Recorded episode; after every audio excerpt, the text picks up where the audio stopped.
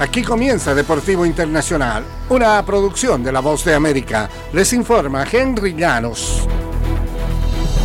En los Juegos Panamericanos, la estadounidense Jordan Childs soñó con ser la banderada de una justa internacional desde que vio a su amiga Simone Biles hacerlo en la ceremonia de clausura de los Juegos Olímpicos de Río de Janeiro. El sueño se le hizo realidad a la gimnasta de 22 años en la inauguración de los Juegos Panamericanos en Santiago de Chile. El domingo la medallista de plata en los Juegos Olímpicos de Tokio cumplió otro objetivo en su lista de deseos, liderar al equipo nacional de gimnasia artística a una medalla de oro. Las estadounidenses conquistaron el título del concurso femenino de equipos al sumar 165.196 puntos con Childs teniendo una intervención fundamental para conseguir su sexto oro consecutivo en Juegos Panamericanos.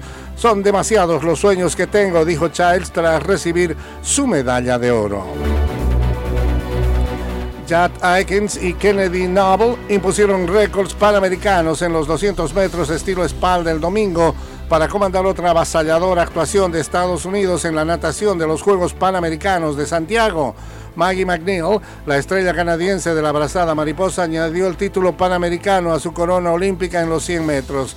Fue otro recital estadounidense en el centro acuático del Parque Estadio Nacional, con sus nadadores llevándose cuatro medallas de oro por segunda jornada consecutiva en la justa continental.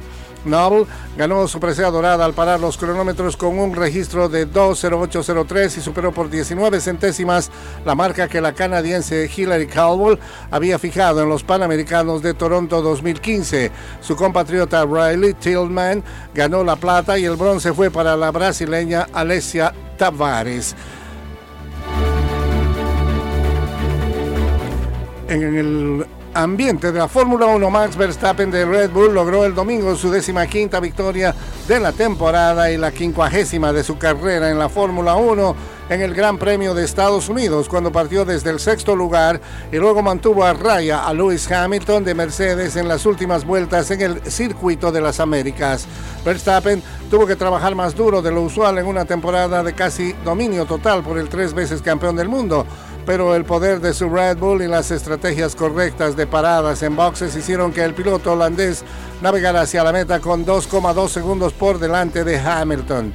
El mejor resultado de Hamilton en cinco meses más adelante fue borrado cuando él y Charles Leclerc de Ferrari, que acabó sexto, fueron descalificados más de tres horas después por infracción al reglamento.